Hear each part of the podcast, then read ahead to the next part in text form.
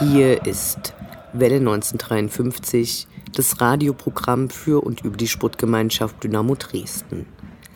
Ach, wie schön war das früher. Die Saison begann und alle Spiele waren da. Und die, die da waren, blieben auch. Das Transferfenster ist derweil noch weitere reichlich zwei Wochen geöffnet. Die Stimmung war bis vorgestern sensationell schlecht. Die ersten beiden Ligaspiele gingen verloren und nicht wenige fabulieren über den nicht mehr zu vermeidenden Abstieg. Diskussionen über die Spielergröße nahmen absurde Ausmaße an, ohne dass gleichzeitig über andere Kenngrößen wie zum Beispiel die Sprungkraft gesprochen worden wäre. Das dritte Spiel der noch jungen Saison war die erste Runde des DFB-Pokals, das trotz des nominellen Erfolges von 3 zu 0 als schlechtestes Spiel der letzten Wochen gewertet wurde. Bei uns wächst der Verdacht, dass diese Ungeduld und das permanente Meckern vielleicht einen Einfluss auf die Mannschaft haben könnte. Woher soll das Selbstvertrauen denn kommen, wenn alles schlecht gemacht wird? Jede Nachricht des Vereins wurde immer gleich kommentiert. Verpflichtet endlich einen Stürmer oder gleich besser zwei. Halleluja, die sind nun da. Alexander Jeremie wird aufgrund seiner Körpergröße und Statur von vielen als der erhoffte Heiland gehandelt. Aus Slowenien kommt Lukas Stor, der sich allerdings auch erstmal eingewöhnen muss. Damit Dynamo die rote Laterne abgeben kann, müssen Punkte her. Spoiler, es wird nicht einfach. Doch nun genug der schlechten Stimmung. Wir schauen nach vorn und erwarten gegen Heidenheim den Durchbruch. Drei Punkte und viele schöne Tore. Hier ist nun die 102. Ausgabe von Welle 1953. Mein Name ist Anne Vidal, sportfrei.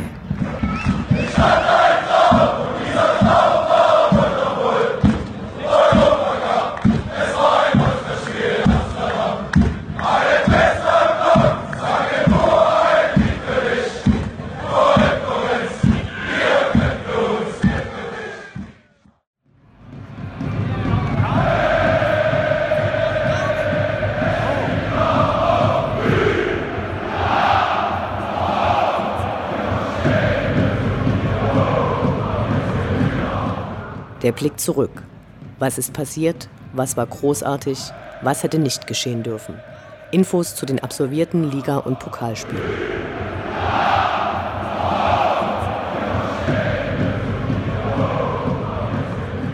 Zweiter Spieltag, 3. August, Sonnabend 13 Uhr, Karlsruher SC gegen die Sportgemeinschaft Dynamo Dresden. Groß gegen Klein war das Motto des TV-Kommentatoren und in einigen Nachberichten um das klarzustellen. Groß ist die SGD immer, egal welche Personen auf dem Platz stehen. Der KSC hingegen ist und bleibt klein und unbedeutend, auch wenn sich ein paar Europapokalspiele in seine Historie reingedrängelt haben. Vor etwas mehr als zwei Jahren sorgte eine ominöse Football Army für Furore. Nähere Umstände sind den Ermittlungsbehörden immer noch nicht bekannt, deswegen tun sie, was ihrem Namen entspricht, ermitteln, und zwar gegen immer mehr Menschen und sogar Fahrzeuge.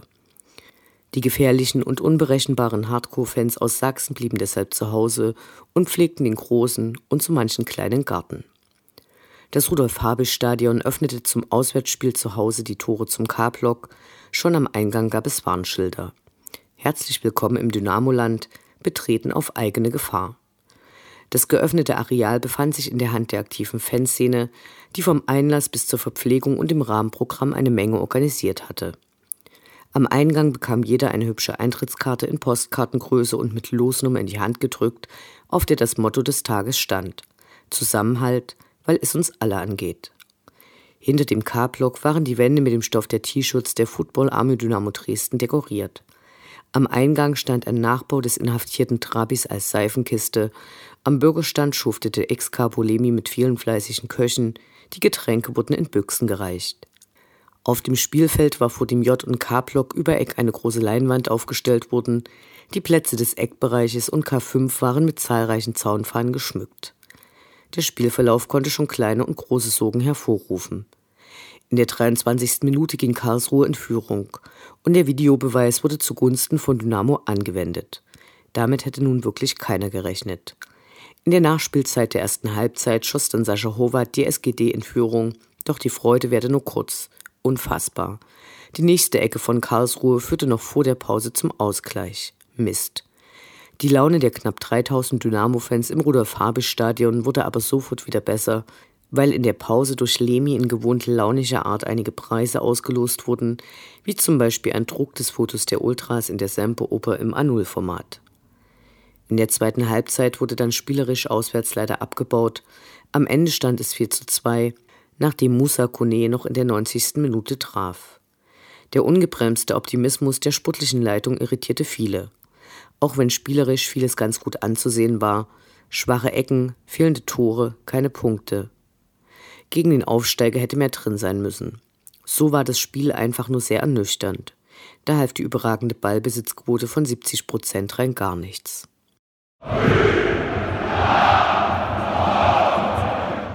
Erste Runde DFB-Pokal, 10. August, Sonnabend 15.30 Uhr, TuS Dassendorf gegen die Sportgemeinschaft Dynamo Dresden.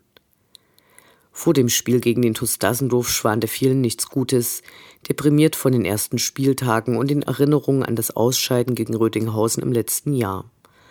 Ultras Dynamo hatten das Motto alle in Gelb ausgegeben und so sah man schon lange vor Stadionöffnung viele Dynamo-Fans, die an den Bierständen vom Stadion ihre Nervosität mit Alkohol im Zaum zu halten versuchten. Die Verpflegung bei den Freunden in Zwickau war wie immer tadellos. Hervorzuheben ist deren Stadionwurst, besonders pikant geräucherte Wiener im Doppelpack, sehr lecker.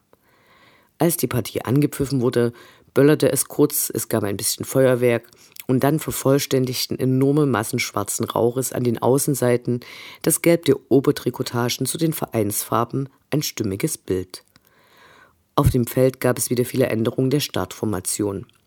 Nicht wenige wünschten sich eine eingespielte Stammelf, aber das wird wohl noch etwas dauern. Die erste Halbzeit war ganz schön zäh. Chris Löwe brachte dann in der 37. Minute Dynamo in Führung. Glückwunsch zum ersten Saisontor. Eine Viertelstunde vor Schluss revanchierte sich Dennis Bürnitsch für sein Eigentor in der Vorwoche und Lukas Röse machte dann den Endstand fest. Mit der Art des Spieles waren viele nicht zufrieden und bewerteten es als das bisher schlechteste Spiel der Saison. Auf den Rängen wurde trotzdem gesungen, was das Zeug hielt. Wenn man sich ansieht, welche Mannschaften in der ersten Runde rausgeflogen sind oder lange zittern mussten, um die zweite Runde zu erreichen, kann man eigentlich ganz zufrieden sein. So gewann Bundesliga-Aufsteiger Paderborn erst im Elfmeterschießen gegen Rödinghausen, die ein beachtliches 3 zu 3 gespielt hatten. Die Mannschaft kam nur kurz in die Nähe des Zaunes. Naja, nächstes Wochenende kann man es ja besser machen. Die Auslosung des nächsten Gegners auf dem Weg nach Europa findet am Sonntag ab 18 Uhr statt.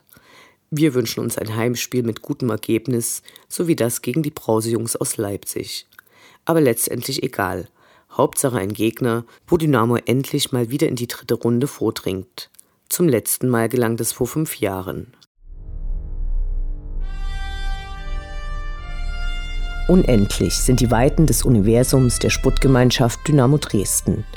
Alles rund um die SGD.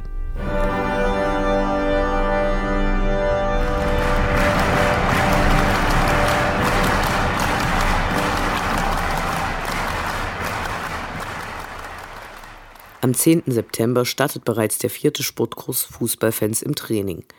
Das Angebot richtet sich diesmal wieder an männliche Dynamo-Fans, die XXL-Maße besitzen, sprich einen BMI von über 28 und einen Bauchumfang von mehr als 100 cm haben und mit anderen gemeinsam wöchentlich Theorie- und Praxiskurse besuchen wollen. Anmelden könnt ihr euch auf fußballfansimtraining.de slash Vereine slash Dynamo-Dresden.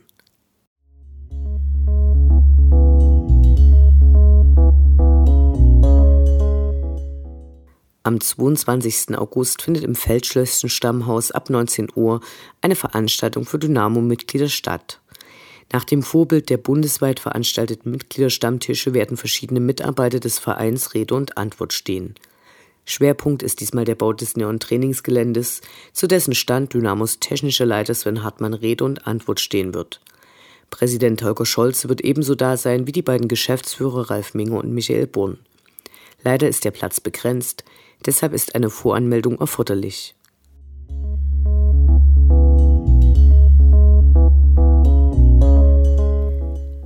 Die Nachwuchsakademie sucht Nachhilfelehrer auf Honorarbasis.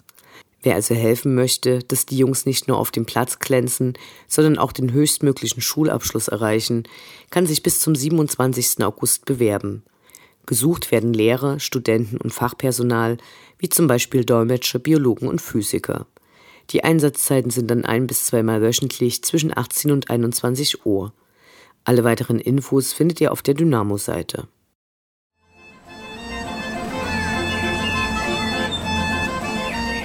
Wir Fans bleiben Dynamo treu.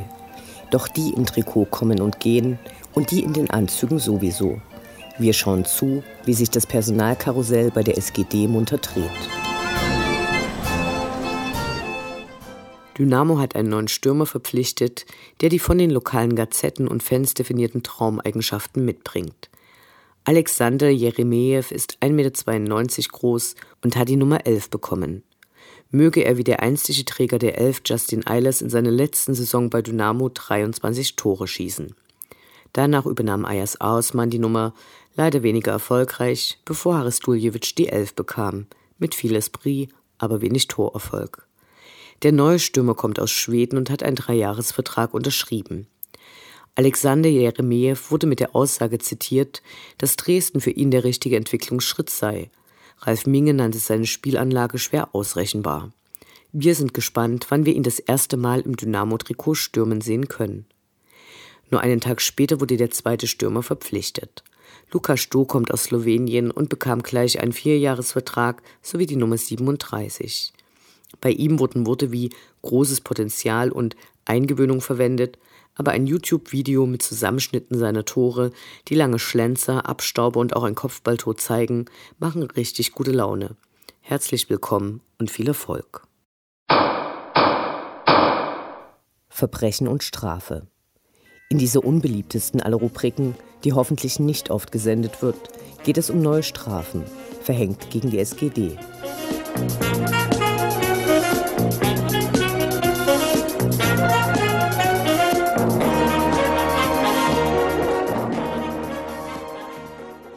Dieser Saison fängt Dynamo klein an. 125 Euro möchte der DFB für das Werfen einer gefüllten Wasserflasche auf das Spielfeld während der Partie gegen Nürnberg. Eigentlich hätte die Strafe gemäß Katalog 500 Euro Strafe nach sich gezogen, wurde aber reduziert, weil der Verein den Täter identifizierte. Das Werfen gefüllter Flaschen ist asozial, dass der Verein sich an den Ermittlungen des Täters beteiligt, ist aus unserer Sicht jedoch auch fragwürdig. In Deutschland gilt das Prinzip der Gewaltenteilung. Nach der ist ein Fußballverein kein ermittelndes Organ. Es ist nicht die Aufgabe der Sportgemeinschaft Dynamo Dresden, Täter zu ermitteln. Gleichzeitig hat sich zwar die Gerichtsbarkeit des DFB nach lang anhaltenden Protesten einen Strafenkatalog gegeben, aus dem zumindest grob ablesbar ist, was einen Verein für bestimmte Vergehen erwartet. Aber noch immer besteht das Problem, dass der DFB Elemente der Fankultur verbietet, die für die meisten einfach dazugehören. Stichwort Pyro. Da wird es dann schwierig, wenn die Geschäftsführung eines Vereins Schaden abwenden soll, sprich Interesse an einer geringeren Strafe hat. Damit hat hier der DFB mit der möglichen Ermäßigung von Strafen ein Konfliktfeld geschaffen, das einen Keil zwischen Vereine und Fans treiben kann. Denn aufs Spielfeld fliegen nicht nur Wasserflaschen, sondern bei Choreos auch mal Kassenrollen oder bei Protesten gegen den DFB auch mal Tennisbälle dass durch verschiedene Gerichtsentscheide nun seit einiger Zeit die Möglichkeit besteht, die von der DFB-Gerichtsbarkeit verhängten Strafen an die identifizierten Fans weiterzugeben, ist noch einmal ein ganz anderes Thema. Ausrufezeichen! Ausrufezeichen!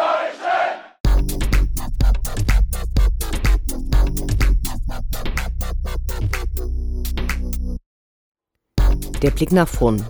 Die nächsten Spiele, die nächsten Termine. Hoffnung und Zuversicht, Niederlage oder Ufter.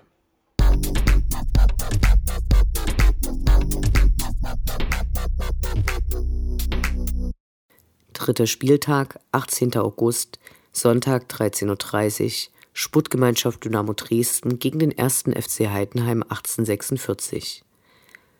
Wie schon im letzten Jahr empfängt Dynamo nach der ersten Pokalrunde den 1. FC Heidenheim. Die damalige Partie stand nach dem Ausscheiden gegen den Pokalneuling Rödinghausen und der kurz darauf folgenden Entlassung des Trainers unter keinem guten Stern. Christian Fiel hatte als Interimstrainer übernommen und mehr als ein 1 zu 3 war nicht drin. Von den damaligen Heidenheimer Torschützen Schnatterer und Dovedan kommen zum Glück nicht beide, aber letzterer schoss bereits sein Tor gegen Dynamo, denn er erzielte mit Nürnberg den Siegtreffer des Auftaktspiels der aktuellen Saison. Heidenheim ist erfolgreich gestartet. Ihr Auftaktspiel gewannen sie gegen Osnabrück in den letzten Spielminuten. Gegen Stuttgart holten sie ebenfalls spät ein überraschendes Unentschieden nach einer 0 zu 2 Führung der Gäste. An die erste Runde des DFB-Pokals konnten sie ebenfalls einen Haken machen. Die Schwarz-Gelben können also selbstbewusste Gäste erwarten. Unsere Jungs müssen ihr Spiel erfolgreicher als in den Ligaspielen zuvor durchziehen, damit diesmal etwas Zählbares herauskommt. Sonst wird die Stimmung richtig scheiße und das wollen wir bitte, bitte nicht erleben müssen.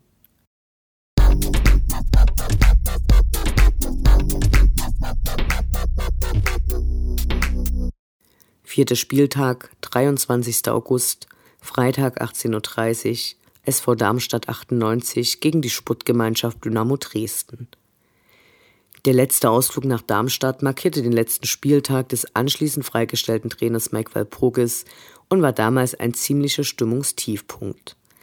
Dazu kamen noch umfangreiche Kontrollen vieler Autos nach dem Spiel, als die Polizei unbedingt ein in ihren Augen als beleidigend empfundenes Banner finden wollte.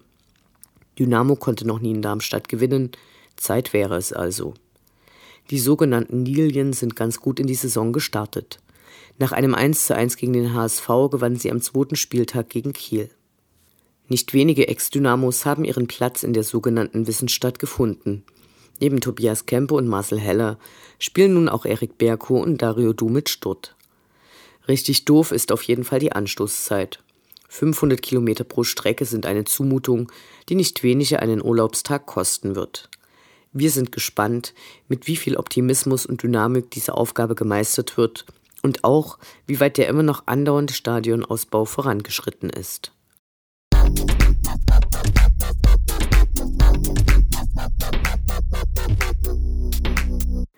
Fünfter Spieltag, 31. August, Sonnabend 13 Uhr, Sportgemeinschaft Dynamo Dresden gegen den FC St. Pauli. Und wieder einmal kommen die braun gewandeten Hamburger die Elbe heruntergefahren. Ihr Saisonbeginn war nicht einfach. Cheftrainer Jos Luokai hielt noch vor dem ersten Spieltag eine, nun ja, sehr emotionale Rede, in der er seinen Spielern und dem Verein mangelnde Bereitschaft und Professionalisierung vorwarf und prophezeite, dass man maximal Platz 9 schaffen würde, aber auch das Spielen gegen den Abstieg nicht unwahrscheinlich sei. Das ist mal ein harter Kontrast zu den sonst üblichen Saisonvorgaben und dem gewohnten Optimismus, den immer alle versuchen auszustrahlen. Ihr Auftaktspiel war dann ein 1 zu 1 gegen Bielefeld, gegen Kräuter Fürth folgte die erste Niederlage. Neben dem Spiel wird es interessant auf den Rängen. Seit geraumer Zeit übermitteln sich Fans beider Vereine Nachrichten auf Tapeten. Zuletzt war das Niveau unterirdisch und wir hoffen auf kreativere Beiträge. Es gibt ja diverse Möglichkeiten, die Hamburger zu reizen, ohne ins Klo zu greifen. Ein Sieg auf der Wiese wäre natürlich auch sehr reizvoll. Dynamo Allee.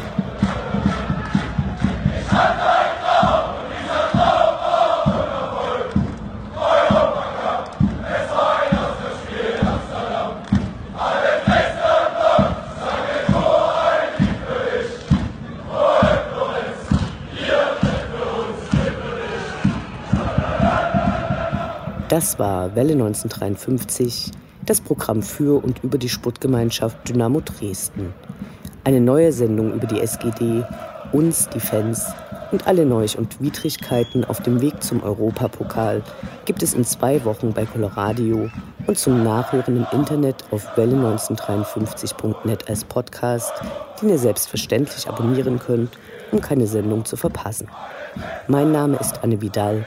Auf Wiederhören bis zum nächsten Mal.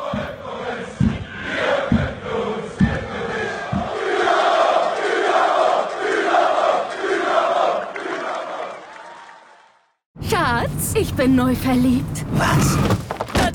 Das ist er. Aber das ist ein Auto. Ja, eben. Mit ihm habe ich alles richtig gemacht. Wunschauto einfach kaufen, verkaufen oder leasen. Bei Autoscout24. Alles richtig gemacht.